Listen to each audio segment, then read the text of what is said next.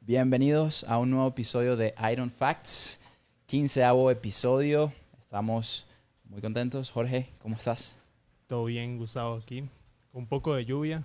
Ya ahorita descampó un poco, entonces aprovechar. Y vamos a empezar el episodio hace 20 minutos, pero de repente cayó, cayó el aguacero y Sí, no estamos, no estamos en un cuarto completamente cerrado. Así que si de repente empieza a llover, bueno, espero que, que no sea. Eh, van a escuchar un poquitico de ruido al Sí. fondo. Cosas que pasan en programas en vivo. Programas en vivo, exactamente. Hoy contamos con un invitado muy especial. eh, primero en su disciplina que traemos al, al- Ujú. al podcast. Hoy al fin tocamos fútbol. Creo que muchas personas estaban esperando por el episodio de fútbol. Eh, Daniel Vargas Echeverría, ex eh, entrenador, preparador físico de Cartago y el Club Sport Herediano. Ujú. Viene con muchos datos, de verdad que antes de empezar estábamos hablando y no teníamos idea de cómo funcionaban las cosas por dentro. Sí. Eh, Daniel, bienvenido. Buenas tardes. Gracias eh, por estar con nosotros. Gracias Enrico, gracias Jorge más bien por tomarme en cuenta e invitarme. Eh, aquí muy contento de estar eh, compartiendo eh, lo que uno sabe o lo, o lo que sigue aprendiendo, porque creo que en este trabajo uno aprende todos los días y hay que actualizarse y lo que sea de mi conocimiento para compartir con todos ustedes, aquí estamos. Sí, un poco de la experiencia que se va tomando en, en lo que es la, la preparación física de todos, ¿verdad? Porque creo que todos los que hacemos deporte vamos aprendiendo todos los días, sobre Así es. todo. Y de cada disciplina, porque todas son diferentes. Así es. Ahorita yo tenía una noción de cómo se manejaba el fútbol y ya me la cambió. O sea, ya, ya, ya que como, ¿qué, ¿qué es esto? Totalmente, estén pendientes. Igual vamos a estar viendo preguntas que están haciendo en vivo. Las vamos a poder estar respondiendo al final, eh, si nos da el tiempo. Eh, cuéntanos, Daniel, un poco sobre ti. ¿Dónde empezó esa pasión por el deporte? Bueno, eh, yo eh, practico, bueno, practicaba porque tengo ya año y medio no practicar karate, karate Chidokan. Bueno, desde el 95 eh, con Sudik Hernández, un compatriota tuyo que nos, nos- nos inculcó las artes marciales y lo mantuvimos durante mucho tiempo y practicando el karate, obviamente como buen tico, siempre apasionado por el fútbol, pero Ujú. mejenguero, ¿verdad? nunca fui bueno, nunca fui un- una estrella en el equipo, siempre fui mejenguero, entonces, Por lo menos le, le pegaba duro a la de- bola. por lo menos, Por lo ahí, aprendía en o, karate. o- o por lo menos patadas volaba Sí. uno, ¿verdad? Entonces, bueno, eh, después fue evolucionando y cuando ya llegó el, el- el examen para cinta negra en el año 2003-2004, eh, me di cuenta que la mejor manera de prepararme eh, di- era llevando el nivel de entrenamiento a un extra, no Ujú. solamente las clases, y fui entrenando cada vez un poquito más hasta que... Sí, no el- solo karate como tal, sino solo ya más a nivel físico. Exactamente, en, ¿Qué- en gimnasio en aquel momento, ¿verdad? ¿Qué área del karate te especializabas más en combate o era el kata? Eh, no, karate full contact, que Full es contact. el... Bueno, el karate Shidokan viene de una rama del Kyokushinkai, Ujú. que son karates de full contact, donde es un poquito más agresivo. Pero bueno, eh, es lo que nos gustaba en aquel momento y, y- y, bueno, eh, ya por ahí del 2012 ya hicimos ya el examen y nos preparamos bien y creo que fue donde conocí el CrossFit Ujú. y de ahí el CrossFit fue donde yo dije, me reinventé y empecé a, a llevar, bueno, los cursos, empecé a llevar el Level 1, eh, en su momento hice el Level, el level 2 y, y fue donde me di cuenta, se me abrió el, el horizonte y dije, bueno, tengo que aprender más, quiero, quiero aprender más y empecé a llevar cursos en la Universidad Nacional, a sacar el diplomado y ir preparándome cada vez un poquito más, eh, cualquier curso que se daba de kettlebells o de endurance, eh, trataba de llevarlo para ir complementando hasta donde conocí a un profesor en la Universidad Nacional y me ofrecí como voluntario para ayudarle en el Club Sport Herediano, Ujú. que él era el preparador físico, Manuel Víquez, que me ayudó mucho, que, que- del cual aprendí bastante. Y bueno, de ahí empecé a, a- a implementar mis conocimientos, tanto del CrossFit como del karate, en el ámbito del fútbol y salirse de ese, de ese cuadro, de ese encajonado de, de lo que era solo el entrenamiento para fútbol, que a lo que hablábamos ahora ha, ha evolucionado y ha cambiado para bien, pero me atrevo a decir que cuando empecé en el 2015 no era así, o sea, era un poquitito más, Más, atrás, más rudimentario. sí, ¿no? más rudimentario, muy físico, no tan técnico, no tan... Más te- corre y meta goles, Exacto, no tan cuantificado, no tan específico. Entonces, eh, todo esto me abrió las puertas. Empecé con la femenina del Club Sport Herediano, con el alto rendimiento, hasta ir escalando posiciones, puestos y, y quedar ya encargado del equipo. Y gracias a Dios eh, con Jafet quedamos de campeones, campeones de la CONCACAF, ya como preparador físico encargado de todo el equipo. Y el fútbol es así, uno entra o sale, después me fui, Hernán Medford me llamó, me fui a ayudarle a Cartago, estuvimos con él un tiempo, casi tres temporadas, bueno, dos años más o menos, y hicimos cosas también buenas, eh, no logramos el objetivo que fue clasificar una final, pero por lo menos rompimos con, un, con una racha grande del equipo de no clasificar a semifinales casi que... Sí, Cartago tenía un montón de años. De Sí, casi ocho años, 12 campeonatos. Por, por ahí eran los números, no los tengo aquí exactos. Pero bueno, logramos cosas diferentes y, y ahorita estoy valorando y viendo opciones porque, como les comentaba, es un trabajo súper demandante. Es un trabajo de lunes a domingo. La gente cree que a veces es solo patear la bola y, que qué bárbaro los futbolistas, que cómo falló eso, que con por qué no corre, pero es un trabajo de, de lunes a domingo. A veces no tenés día libre en dos o tres meses. Que termina un partido un domingo y ya tienes que estar pensando en cuál tiene que ser la estructura para el siguiente partido, que puede ser, como nos decías antes, un miércoles. Exactamente. O sea, son dos días de que tienes que ver cómo haces para, para dejar, ponerlos a, tope. Totalmente. La base física o, la preparación física lleva un...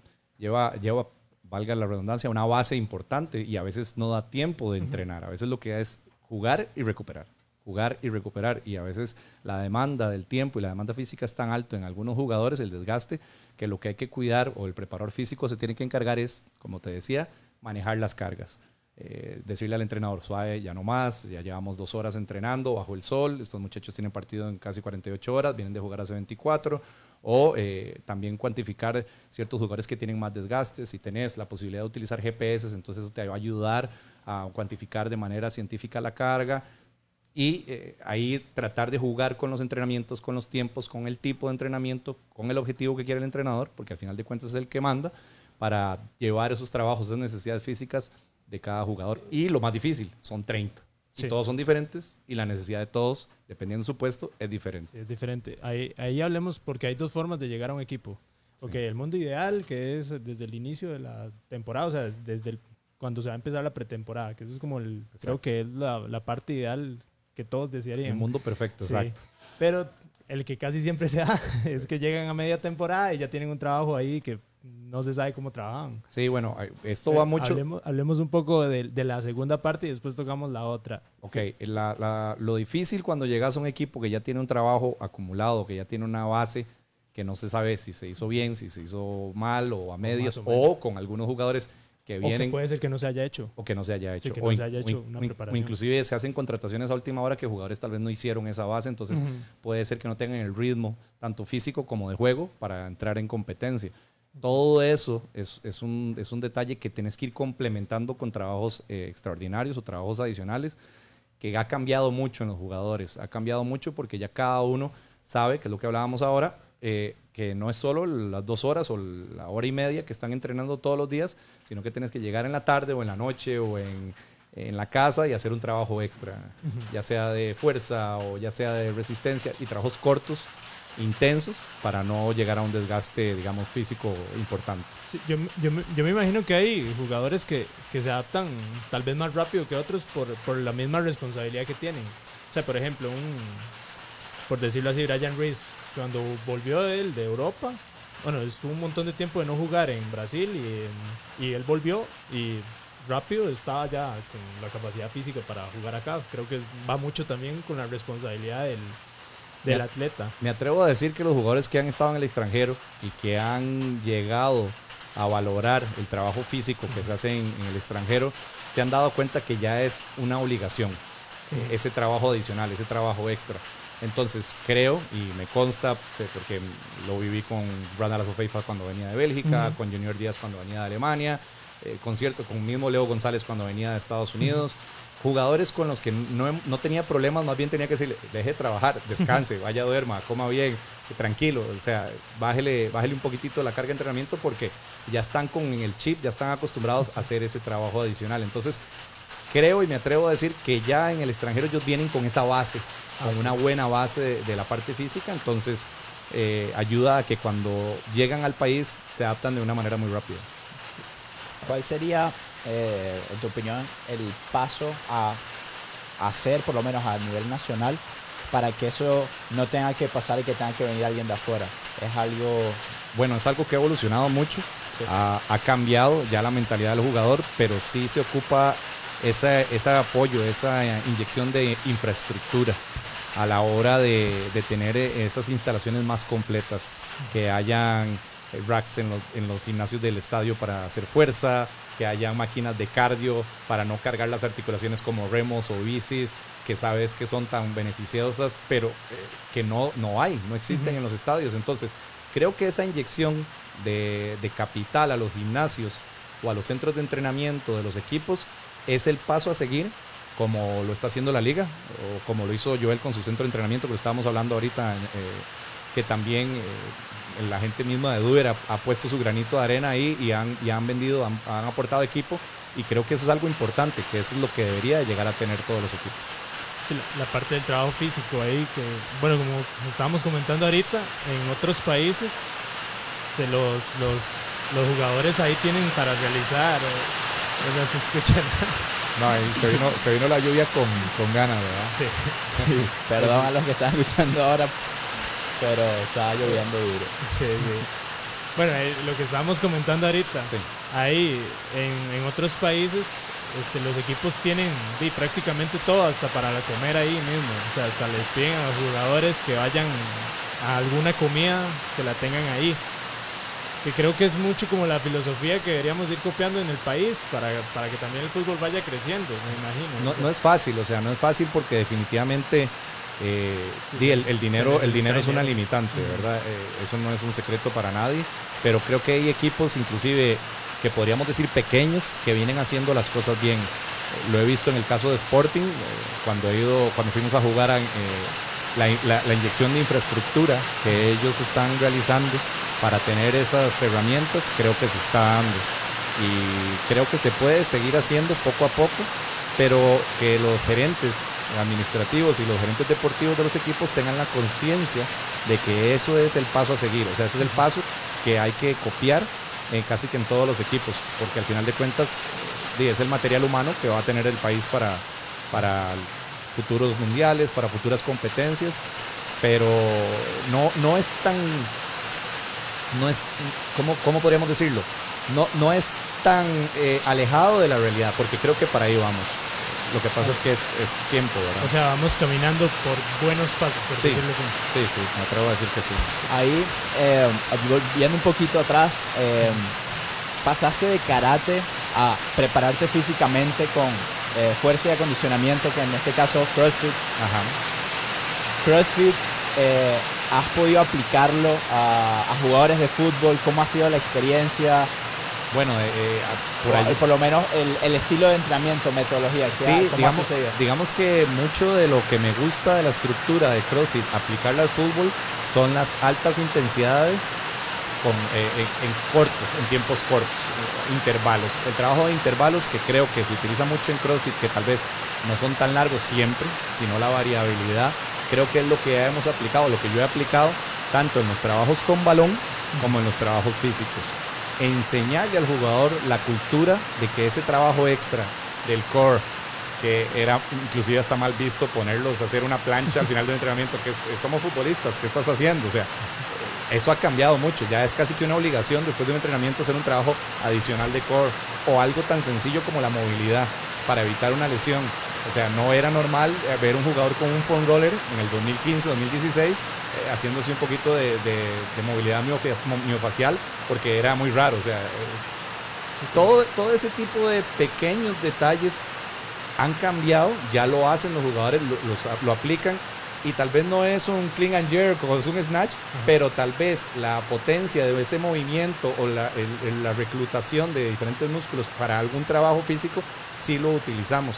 Sí, sí, sí, sí, sí me gusta utilizar la estructura de trabajo de CrossFit o tiempo determinado, un AMRAP o un EMO, y entonces el mismo jugador ya entendió que tal vez no es una hora en el gimnasio, sino son 15 o 20 minutos de calidad, con un peso inteligente, con un porcentaje ya establecido, que todos los entrenamientos o todos los jugadores tienen que entrenar diferente. Yo no puedo entrenar diferente a Jorge o que Enrico, no tengo ni la fuerza ni la movilidad. Entonces, meterle eso o incorporarle ese conocimiento al jugador para que se conozca y sepa cómo tiene que entrenar, es lo que, lo que me ha ayudado y que los jugadores también han percibido de buena manera para, para creo yo, su éxito en su momento. ¿Y, ¿Y qué tal va eso con los egos? Digamos, porque a veces Sí, e, eso es un, eso es un tema súper difícil porque realmente el, el futbolista en, en, este país, y creo que en casi todos, son, son como estrellas de cine, sí, ¿verdad? Sí. Son reconocidos públicamente, la gente está muy pendiente de lo que dicen, lo que no dicen, lo que hacen. Entonces, entre ellos y, y con los trabajos es también difícil. Entonces, uh -huh. hay que enseñarles que hacer esto no te, no te hace no futbolista o, o te uh -huh. baja el nivel y mucho, aunque usted no lo crea, ha funcionado o ha, o, o ha influido que eh, Cristiano Ronaldo, que Neymar salen eh, o eh, publican entrenamientos muy parecidos a ejercicios de CrossFit. Uh -huh. entonces ya ellos quieren hacer cosas parecidas. O por lo menos el mito de que no, si tienen mucho músculo no van a jugar bien fútbol. Totalmente. Bueno, sí, sí depende, ¿verdad? De su posición. Claro. O sea, no es lo mismo que yo tenga que llegar y subir la masa muscular de un central a tener un lateral o un carrilero que, que esté corpulento porque no, no, va a ser igual de veloz. Exacto. Entonces, todo en el fútbol es muy dedicado y específico a su posición y a su, y a, y a su, y a su persona, a, a, a, su, a su masa muscular, a su edad, a su puesto, a, todo es, es específico. Sí, porque, o sea, ahorita vemos bueno, el Wolves tenía un jugador que parecía fisicoculturista, pero no me acuerdo el nombre. Era, era de la cantera del Barça sí. y se fue al Wolf. Ahorita sí. no me acuerdo el nombre pero, también, pero. Pero, o sea, gigante. Era, era, gigante. O sea, uno lo veía y uno decía. Sí, sí. Como en, por, en por otra menos, época eso no se veía. No, costaba mucho. Ah, bueno, por lo menos de antes, Hulk. Sí, el, el brasileño. Que el brasileño que jugaba en el Zenit de San Petersburgo. Y también, o sea, hasta uno ve afuera tal vez en Costa Rica no se ve tanto, pero sí ya, ya se ven jugadores con más masa muscular, más fuertes, porque... Pero afuera sí se ve mucho. O sea, uno ve bueno, Inglaterra ahorita, y se ven Ahorita jugadores... viendo la selección danesa, eh, ayer creo, que un buen partido que realmente todos se ven que son jugadores grandes, altos uh -huh. y con... De, todos son de buena masa muscular, muscular. Sí. ninguno es eh, flaquillo. Oye, este... Que jugadores tal vez eh, vas a la Copa América y ves si jugador más... Eh, digamos, más atlético, sí. no, tan, no, tan, no, que, no, tan musculoso. Y es que, por ejemplo, vemos a Messi y Messi no es un jugador que sea tan delgado, es un jugador con buena masa muscular y que es muy atlético y todo, pero, o sea, sí, sí se ve que hay trabajo de gimnasia sí, detrás de sí, él. definitivamente. O, o, era un alemán, por ejemplo, Goretzka. Goretzka antes era un jugador ahí normalito, pero de un pronto a otro apareció y estaba gigante y quién sabe cuánto se metió al gimnasio, digamos. pero, pero y se vio mucho el cambio del rendimiento. Ya era un jugador que o sea, era muchísimo más pesado, le costaba más entrarle, quitarle el balón y todo. Y, y, y, ayuda. O sea, y siento que el fútbol ha evolucionado a eso. Ahora es más físico, o sea, más físico a nivel de rendimiento, siento yo. O sea, como ahora, ahora es muy valorado Ajá. el físico del jugador. Ahora eh, está la prensa, están las redes sociales entonces todo el mundo está encima del físico del jugador. Entonces creo que ellos mismos se han preocupado por mejorar ese aspecto. Y creo que eso se ha visto en, en, en la cancha, cuando, esos, uh -huh. cuando ellos tienen que exigirse al máximo.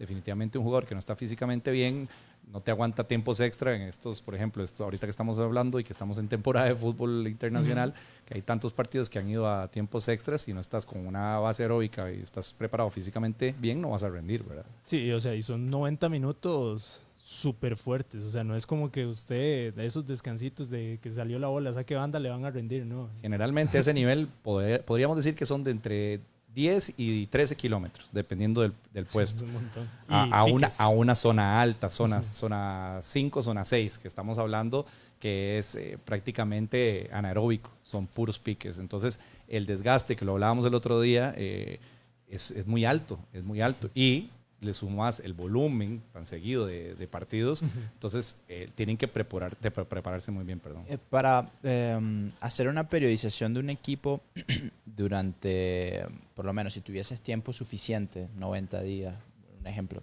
en el ámbito como el tienes, ámbito perfecto, por decirlo Exacto, en el, ámbito, la temporada. en el ámbito perfecto. y tienes jugadores donde ya sabes, ok, este lateral en este equipo se va a mover 10 kilómetros, este va a ser uno que no se mueve tanto. Hay mucha especific o sea, especificidad. Eh, especificidad en, en, estos son los tipos de jugadores que quiero que hagan este programa, estos son los tipos de jugadores que quiero que hagan este programa, o la mayoría casi siempre hace... Se individualiza. individualiza. Generalmente no. O sea, no. generalmente en, en, las pretemporadas y en los trabajos de planificación, uh -huh. Eh, donde lo, generalmente lo que se tienen son dos meses o mes y medio, a veces todo dependiendo del calendario. Todo se basa en el calendario. Y- Después del calendario vamos para atrás Y cuando uno y, llegó, y- y planificamos. Sí. Pero se hacen trabajos parejos, se hacen tra- hacen trabajos completos y parejos, tanto la parte física como la parte de fuerza, para hacer una buena base. Eh, y después de hacer esos trabajos, ya se empieza a hacer el trabajo de competencia o de fogueos y se ven las necesidades de cada jugador. Y ahí, después de ese punto, que es casi cuando está empezando el campeonato, se hacen los trabajos de especificidad para ciertos jugadores. Pero los primeros trabajos, todos, eh, bueno, Sí, cuando se- haces primero eh, mediciones, eh, ves cómo están de grasa, cómo están de peso, cómo como están de masa pruebas. muscular, exacto. Se hacen una evaluación de cada jugador, de toda la plantilla, eh, perdón, de toda la planilla, y después de ahí haces el trabajo en conjunto. Porque son 30 más generalmente me- tenés que incluir a 10 muchachos del alto rendimiento para hacer los trabajos completos eh, de todo el equipo. Y después de ese trabajo, des- después de pulir la materia prima, empezás a dar los detalles. Agarrás a estos jugadores que ocupan esto, agarrás a este otro que ocupa aquel, este ocupa subir masa muscular, este ocupa un poquito más de, de, de resistencia, entonces haces ya los trabajos que, específicos. que ahí es, que ahí es muy importante la comunicación que tenga el cuerpo técnico, porque tiene que estar, bueno, conforme lo que le dice el entrenador y también lo que usted opine. Real- realmente es la palabra santa es lo del entrenador. O sea, si en este caso, bueno, me ha tocado trabajar con Guanchop, con Hernán, con Jafet, eh, con, con entrenadores con mucha clase, con mucho, eh, di- con son mucho top- currículum internacional. top, ah. Entonces, primero ellos tienen una idea de lo que quieren hacer. Ya después uno trata de, de- de hacer el, de meterles, ok, quiero que hagamos esto, hagamos el entrenamiento más eh, aeróbico, más anaeróbico, trabajemos más la parte física, eh, hacer- déjeme hacer 20 o 30 minutos de trabajo preventivo. Entonces ahí viene la negociación del tiempo y la recomendación que vos querés dar para el manejo de cargas. Porque al final de cuentas, lo que hablábamos, ¿qué es lo principal que hace el preparador físico? Eso, manejar la carga tratar de, ponerle freno al entrenador o al asistente para no sobreentrenar a los jugadores y para llegar a lo que ocupe el, el- el equipo. Entonces todo depende, todo es un conjunto eh, que al final de cuentas se basa en el, en el partido, en el fútbol. Pero las necesidades se van dando conforme vamos pasando el campeonato eh, entre jugadores lesionados, entre jugadores suspendidos, entre jugadores eh, que no dieron la talla, entonces hay que ir empezando a ajustar y a pulir esos, esos detalles, pero como decís vos, siempre tiene que pasar por el entrenador. Eh, Quiero hacer esto, ¿por qué no hacemos esto? Esta es- viene una semana larga, déjame trabajar estos dos días, después ya los agarras técnico-táctico. Entonces ahí viene el, el, el estira y encoge en lo que es el mundo ideal, porque al final de cuentas hay tantas variantes, Jorge Enrico, en el fútbol. Tenés planeado toda una semana de entrenamiento, eh, al igual que cuando haces un ciclo de fuerza en CrossFit o cuando haces una programación. Pero di, resulta que la televisión te cambió la fecha y te la adelantó, eh, o que la pasó un día más, o, O se eh, suspendió o se suspendió, o di, en el último año me tocó hacer dos pretemporadas con Sí. COVID. O si una es justamente, justamente eso, por lo menos el calendario competitivo de fútbol aquí en Costa Rica. ¿Qué tan saludable a largo plazo es para el, no tanto el equipo, sino para los jugadores? Eh, a nivel de, de cargas, por lo menos, eh, los partidos seguidos o Sí, qué tanto descanso haya para un preparador físico.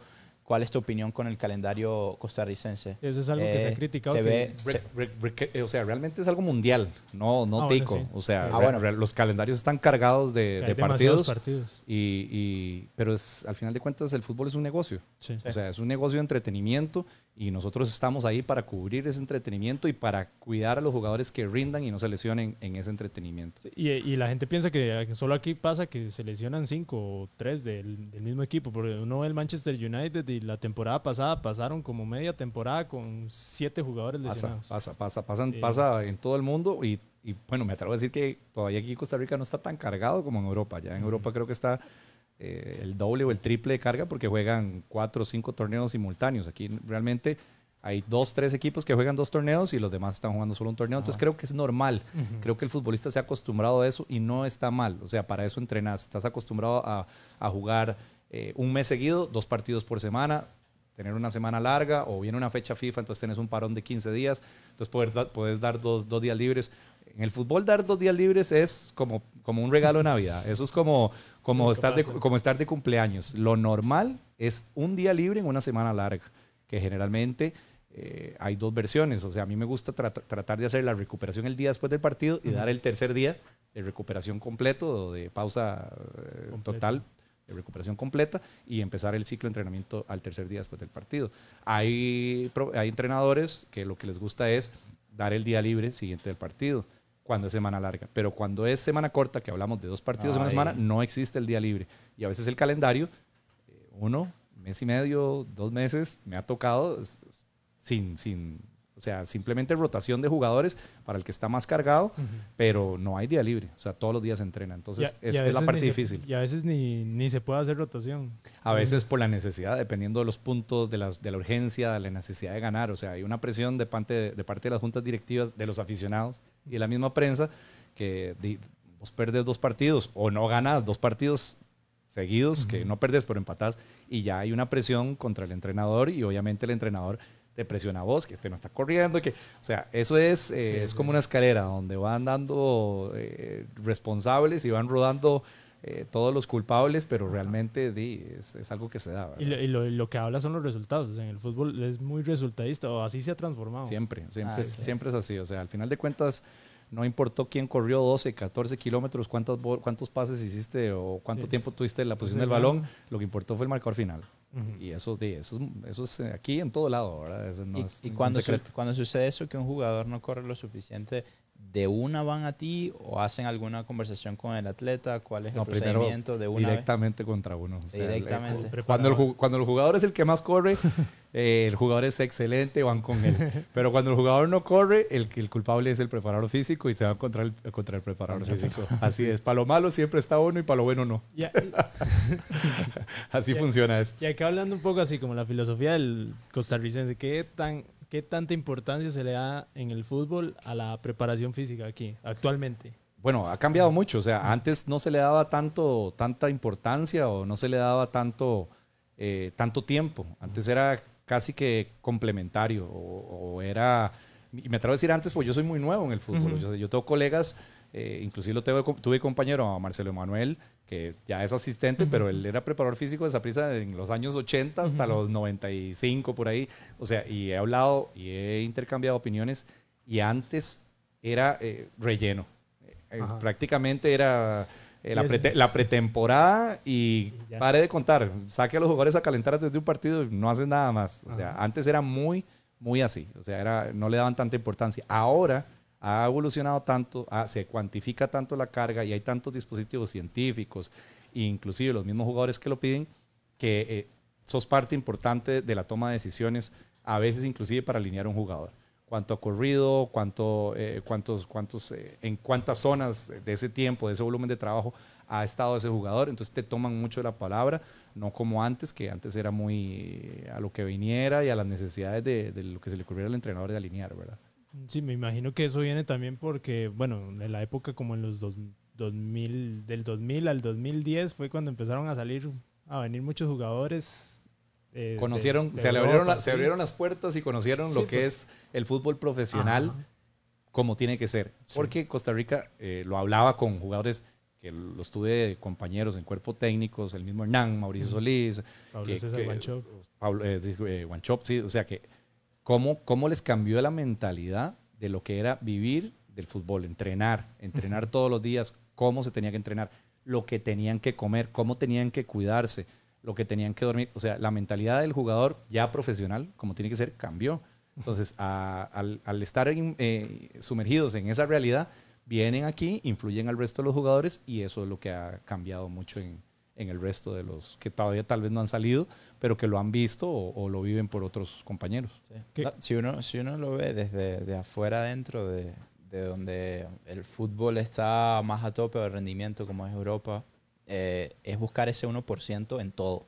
Que, Totalmente. Que creo que ahorita... Ese 1% mejor en todo. Eso se puede trabajar mucho en, en, las, en las menores.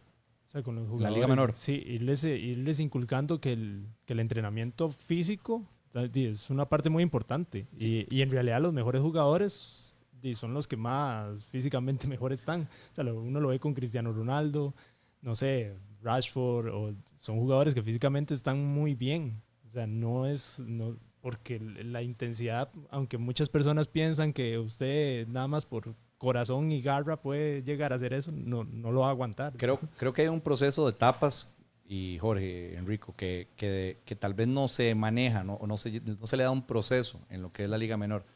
En lo que me ha tocado vivir, yo creo que en la parte antes de los 15 años tenés que dedicarle a generar o a inculcar conceptos. Cómo pararte en una cancha, cómo recibir un balón, para dónde me tengo que mover. Ok, mi posición es esta. ¿Cuál es la función de mi posición?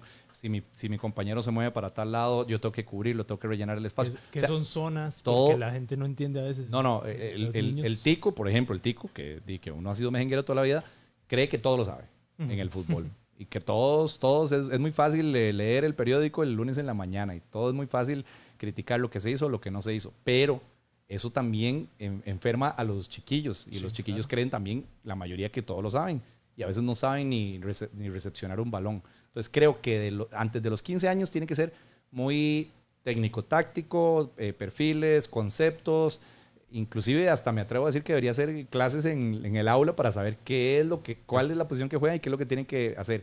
Y de los 15 en adelante, empezar a trabajar la parte del, del físico como tiene que ser serio que coman bien, que hagan ciclos de entrenamiento, de fuerza, de resistencia y que algo tan sencillo como hacer 15 eh, sentadillas no les cueste o sepan hacerlas o lagartijas, algo tan básico como eso les cuesta a muchos chiquillos de la Liga Menor.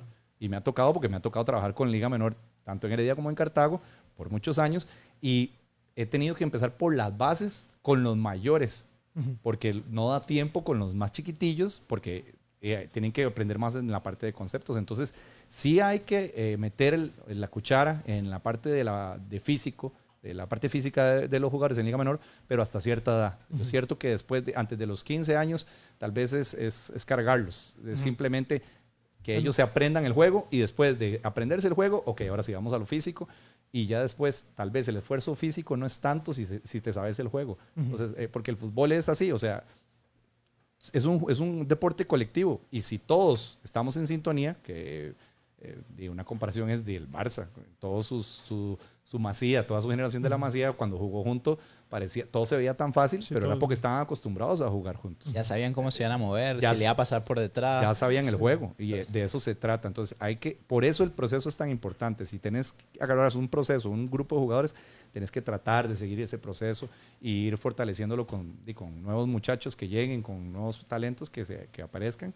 Pero sí es, es, como decís, o sea, es un concepto de, un trabajo en equipo y después complementarlo con la parte física. ahí también decirle a los papás, ¿verdad? Es responsabilidad también de ustedes ayudar a los jóvenes que son somos bueno, cuando uno está chiquito, uno es un irresponsable, quiere jugar play, no le importa nada.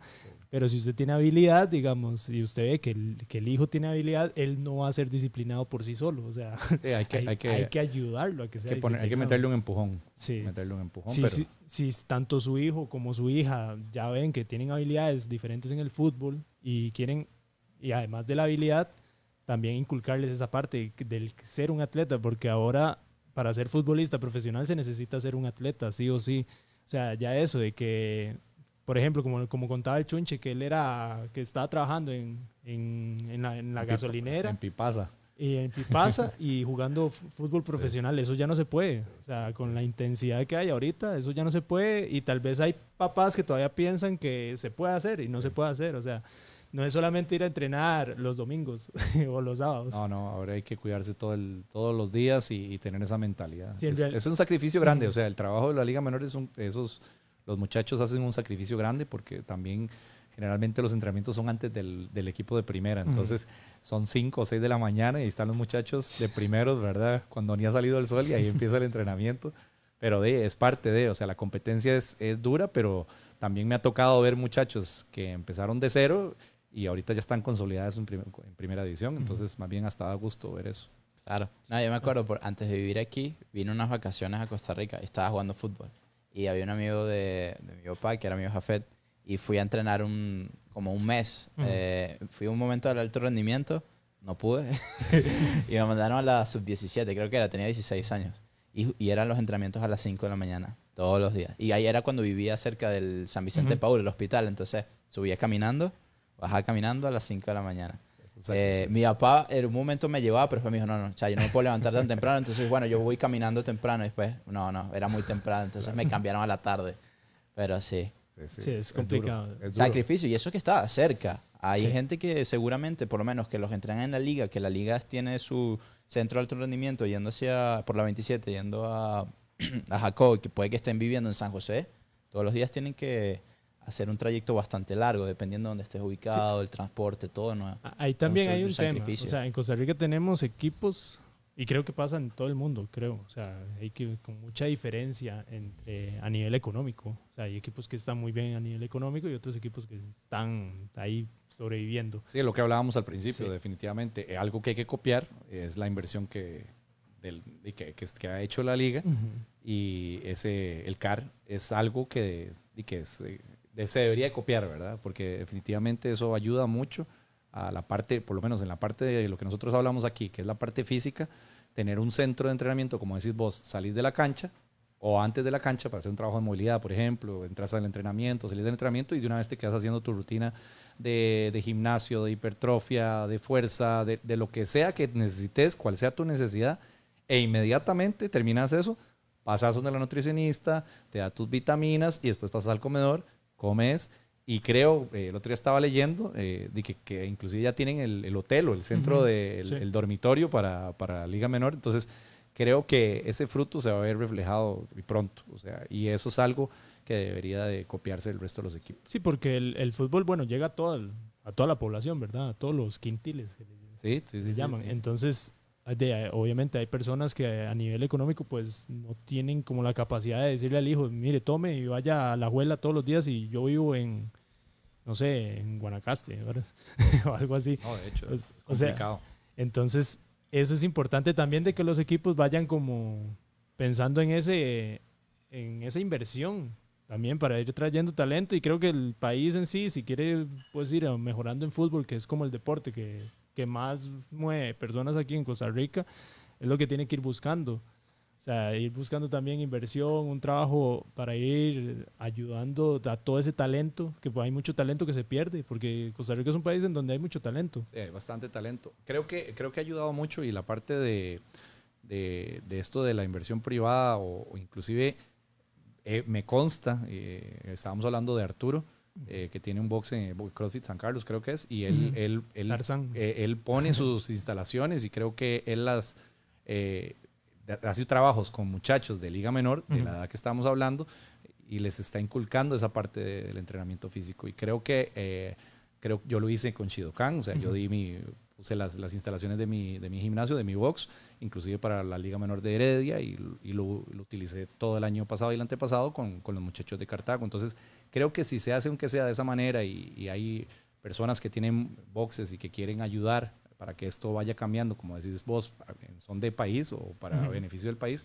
nada cuesta de donar una o dos horas y un entrenador o dos entrenadores para ese trabajo físico que a veces no se tiene la infraestructura en ciertos equipos. ¿verdad? Sí, y también que lo, también parte de los equipos, que ellos vayan a negociar. Sí, sí, sí, claro, claro. O sea, y, eh, tiene que ser un ganar-ganar. Y si pueden poner un rótulo en el estadio que tiene tanta exposición, de, y tal vez es, es un ganar-ganar, ¿verdad? Entonces, sí, creo que se puede. ¿Cómo surgió, yendo un poquito atrás, ese, el, el cambio de parte como entrenador en box a equipo de fútbol? ¿Qué, ¿Qué, fue lo que inició ese, ese cambio? Sí, pero el entrenamiento es muy distinto. Es, el entrenamiento es muy diferente y fue un choque, fue un choque, Enrico, porque de, yo quería ponerlos a hacer de todo y eh, burpees y bueno, pones a un jugador a hacer burpee. Ahorita ya lo hacen, uh -huh. pero ponías a un jugador a hacer un burpee hace seis años, cinco años y...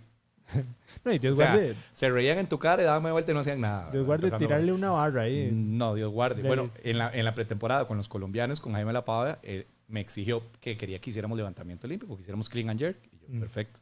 Pero obviamente lo hice solo con la barra, era con barras de 45 porque duraba solo explicando la técnica como 30 minutos porque estos muchachos, pero con la parte de la movilidad, imagínate, ¿verdad? Sí, sí. Entonces, eh, ¿cómo surgió? ¿Cómo fue ese cambio de chip? David, eh, fue poco a poco, fue un cambio drástico. Eh, ahí fue donde me di cuenta que tenía que estudiar más que no todo era CrossFit, que no todo era entrenamiento contra resistencia, que no todo era gimnasio, que hay algo más. O sea, hay, no todo era alta intensidad. No, no, hay manejo de cargas, hay periodización, eh, hay y todas las, eh, todas las variaciones de diferentes ejercicios para llegar a un objetivo y conocer a, ese individuo que es el que al final quieres hacer un mejor atleta. Entonces fue eh, un transcurso de, puedo decirle, de, choque, choque con pared, querer hacer eso y, y, que no, no porque no lo pudieran hacer, sino porque no lo quieren hacer, porque no lo ven bueno, entonces saber tener cómo vender la idea de una manera diferente y tener que hacer variaciones de ciertos entrenamientos para que el jugador lo haga de manera contenta. O inclusive tratar de hacer un tipo de entrenamiento incluyendo trabajos con balón, dependiendo de lo que ocupábamos, que era posición o que eran eh, aperturas de canchas hacia los costados. Entonces, identificar qué ejercicio podíamos hacer en el momento para que eso fuera eh, continuo con diferentes jugadores, porque tenés 30 jugadores y si dejas uno parado eh, mientras se hace una repetición de, una, de, un, de un trabajo específico, y no funciona. Tenés que tenerlos a todos haciendo algo en, en, en, el entrenamiento. Entonces, fue algo que fui aprendiendo con bastantes eh, entrenadores, o sea, con los bastantes entrenadores que tuve, de todos aprendí. De Hernán, de Mauricio, de Guanchop, de Jafet, de Brians, de, de, tantos entrenadores con los que he podido, que he tenido la, dicha de trabajar, de todos he aprendido y he aplicado lo que yo quería hacer al, al mundo del fútbol, que es muy diferente.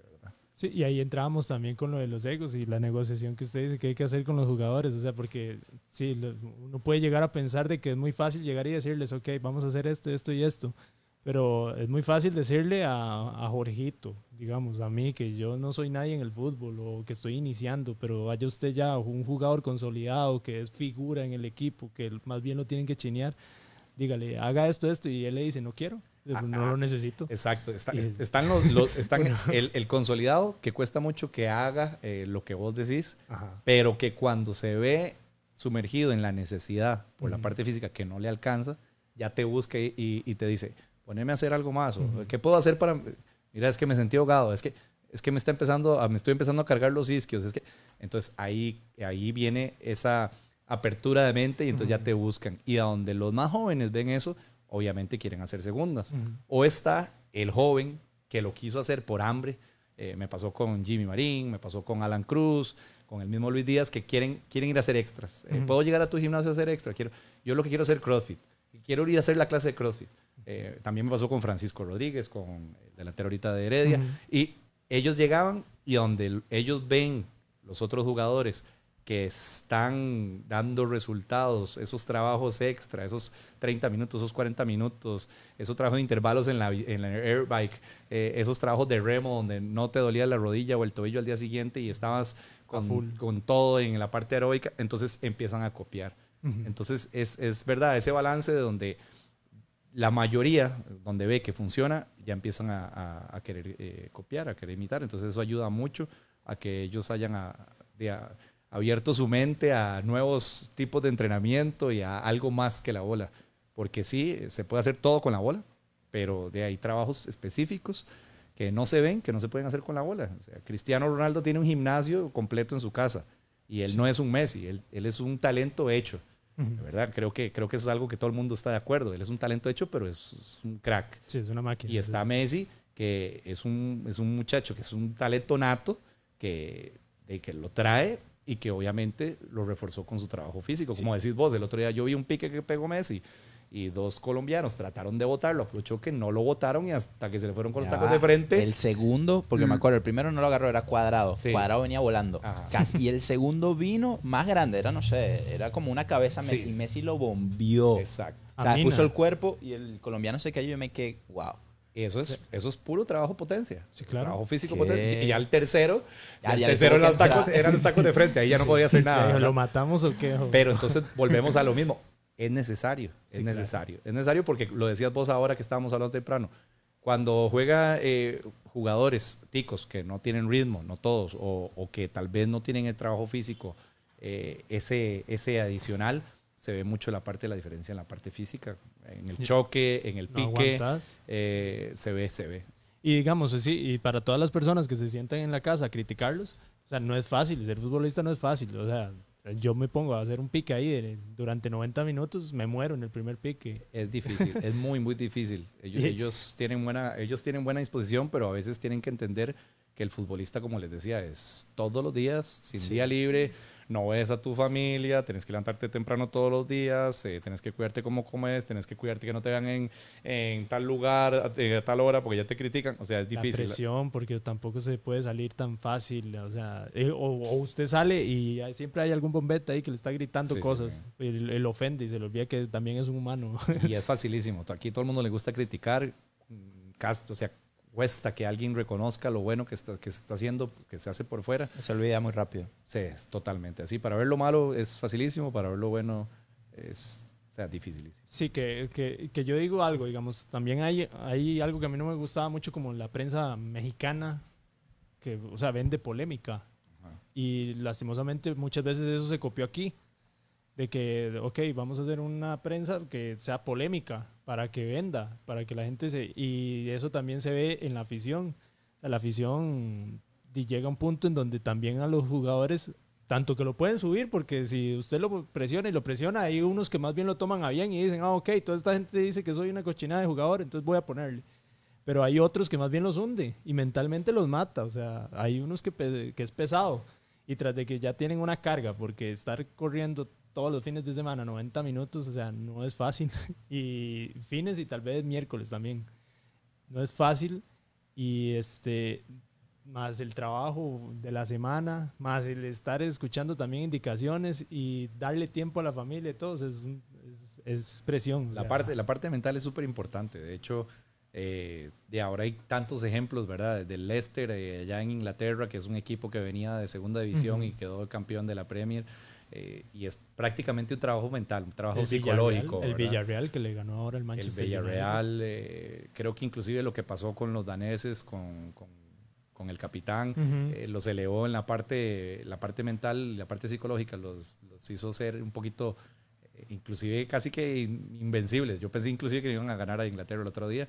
Qué Y- golazo de tiro libre. Sí. Que para Wow. mí, o sea, y ese, ese penal está con dudoso. Yo creo que lo toca arriba. Si hablamos de eso, creo que lo toca arriba, no abajo. Creo que lo pega en la cadera. Pero bueno, eh, eso hay que verlo con lupa, ¿verdad? Pero es muy difícil. Lo hubieran hecho con. O sea, ahí tenía el bar y el man Sí, sí, sí. El tema fue ese, que él no quiso ir a verlo. Ah, O de sea, una, eso- vamos a hablar de una polémica. No, de una- Ah, sí, ya. Bueno, lo que yo digo es de que por lo menos vaya y revise. Y si él ya tomó la decisión que es penal, haga la pantomima y hace, ah, es penal. Y ya. Ese, ese en Inglaterra y la final es en Inglaterra. ¿Qué va? Eso quedaba así.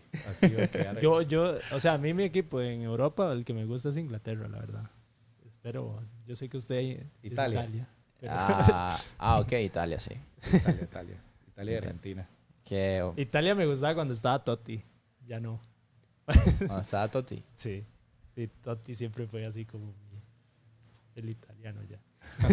Es que cuando Italia ganó, mi nono es italiano. Y, o sea, el mundial lo vi con él, pues. Entonces, de Ah, ese sí. momento. Ah, sí. Y él era chiquito, pues. Entonces fue como. total. Exacto. Claro. Sí. Entonces, de ese momento, no nos ha ido bien mucho Italia, pero ojalá ganen, Está levantando, está ganen levantando, ahorita. Está levantando. Pero ahí estábamos hablando con la parte mental y Sí, ahorita, creo que es importantísimo. sí, se- y se ve ahorita también en Sudamérica con Argentina. Es que ahora casi todo, no hay un equipo de fútbol que no tenga un psicólogo deportivo. Totalmente, es necesario, es necesario. Bueno, en, en el ámbito, relacionando con, lo- con el CrossFit, si vos te bloqueas y decís, no, ya no lo voy a mover ese peso, ya no lo voy a levantar, no lo vas a levantar, ahí te vas a quedar y no lo vas a mover. Y hay días en que uno llega y mueve todo. Y exacto. otro día no mueve nada. Así funciona, el fútbol es igual, o sea, si no estás eh, mentalmente eh, en, en- En el en- partido, en el partido, en la jugada o, o, eh, al 100%, de no vas a rendir definitivamente por más físico que estés trabajando, por más eh, 110% que es en el entrenamiento. Creo que es un, es un, esa- va de la mano la parte mental de la parte física. Sí, porque en la parte física también ayuda como la parte mental, como decir, ok, ma, hoy me fue mal, pero hoy día he estado siendo responsable. Si más bien uno es un irresponsable de su parte física y le va mal en un partido, ya uno dice, sí, ma, es culpa mía, Sí, entonces sí, ya es más fuerte, digamos, el Total, choque. totalmente. Bueno, para ir cerrando, eh, tenía un par de preguntas eh, bastante rápidas, ¿verdad? Puedes Dale. responderlo eh, primero que se tenga en la mente. ¿Qué, ¿Qué le hubieses dicho a Daniel de hace 10 años? Bueno, el, 2010, bueno, digamos 2010, justamente de- después del Mundial. Bueno, a ese Daniel eh, le hubiera dicho que, de que nunca es tarde, porque yo tengo 43 años y empecé con este trabajo y empecé con, con esta nueva carrera.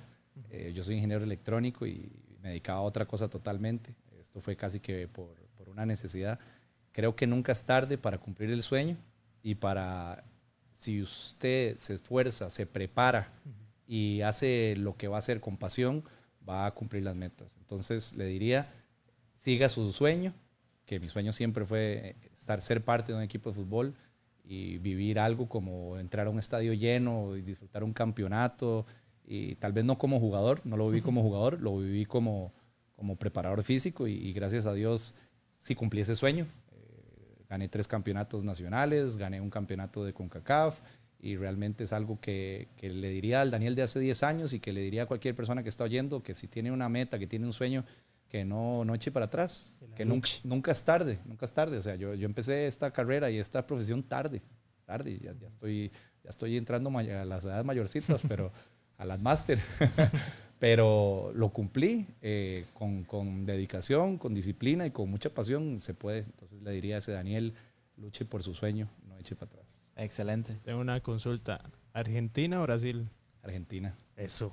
Bien. Necesitamos que Messi gane ese campeonato para, que, cierre con broche de oro, porque él está ya también mayorcito en la edad de fútbol y él ocupa, él se lo merece. Yo, lo necesito también, yo ocupo ya que Argentina gane algo. bueno, ya no ha pasado, no ha pasado. Vamos a hacer una, una uh, ¿quién adivina? Una quinela. Sí, sí, es porque esto va a quedar grabado, esto va a quedar grabado. Con, marcadores, con marcadores. Queda, Jorge? Ya yo voy 2-0. 2 a 0 Argentina. Fuerte, full Gol de eh, Messi. Yo creo que queda 1-1 y, en, tiempos extra. En, tiempos, extra. gana Argentina 2-1. Yo 0 a 0. Penales. En penales. Gana Argentina. Gana Argentina. Con Cibú, gritándoles de nuevo, te como. Pero tiene que gritarlo en portugués, ¿verdad? ¿Cómo es en portugués? Te como, cara. Chicomo. Súper. Eh, Daniel, ¿en dónde te pueden encontrar todos los que, estén escuchándonos? Bueno, eh, yo estoy, eh, bueno, estoy entrenando en, el box de personal trainer mío en unas canchas de fútbol 5 que se llaman Locos por el Fútbol en Curriabat. la página se llama SDK Fútbol Fitness. y el, el, perfil mío de Instagram es bareche.pf. Y para cualquier consulta o cualquier eh, dato que ocupen, ahí estamos para servirles. A mí me encanta compartir. Excelente. Muy bien. Gracias por acompañarnos, Daniel. Con mucho gusto. Gracias por la invitación. el primero de varios. El próximo venimos a hablar de más de fútbol o de otras cosas. Cualquier cosa, ahí estamos. Con mucho gusto. Muchas gracias por la invitación. Buenas tardes, muchachos. Buenísimo. Muchas gracias. Gracias.